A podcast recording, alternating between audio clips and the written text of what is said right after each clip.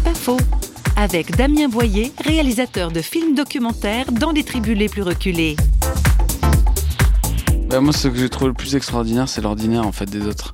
Par exemple, j'ai rencontré cette femme qui s'appelle Emmanuela. Elle vit au milieu de la jungle en Amazonie. Et cette femme a été volée petite fille kidnappée par l'homme avec lequel elle vit aujourd'hui. Et j'ai passé une semaine avec cette dame qui a à peu près 60 ans. Et moi, ma question, c'était comment tu fais aujourd'hui pour arriver à être heureuse et pour l'accepter comme ton mari, euh, vraiment? Je m'attendais à une réponse euh, bien argumentée et elle m'a simplement répondu, mais si je ne suis pas là, il n'est pas heureux. Je crois qu'elle a trouvé son bonheur en rendant l'autre heureux. Je crois que c'était la définition d'un mot qu'elle ne connaissait pas qui s'appelle pardon. Et moi, ce qui m'a rendu dingue dans cette histoire, c'est que cette femme a pardonné et je l'ai vue au quotidien, mais pour elle, c'est de l'ordinaire. Et c'est ça qui l'a rendu extraordinaire pour moi. C'est pas faux, vous a été proposé par Parole.fm.